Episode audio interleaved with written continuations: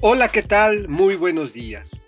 Agradezcamos al Señor un día más de vida y agradezcamos también que hemos sido llamados para construir el reino. Escucharemos un texto más del evangelista Marcos en el capítulo 3, los versículos 13 a 19.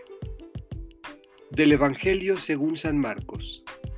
En aquel tiempo, Jesús subió al monte, llamó a los que él quiso y ellos lo siguieron constituyó a doce para que se quedaran con él, para mandarlos a predicar y para que tuvieran el poder de expulsar a los demonios.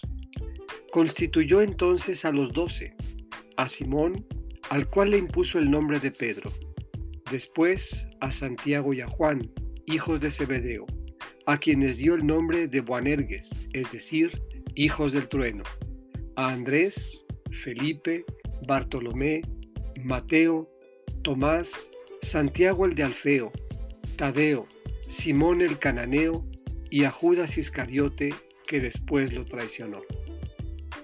Esta es palabra del Señor. Meditemos.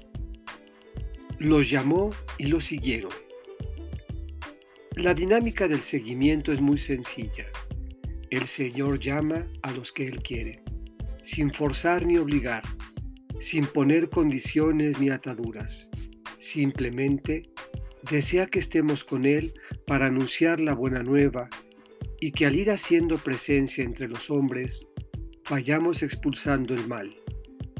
Hemos sido llamados para marcar un rumbo distinto en el mundo y que nuestros nombres sean referentes del amor, la libertad, la justicia y el perdón.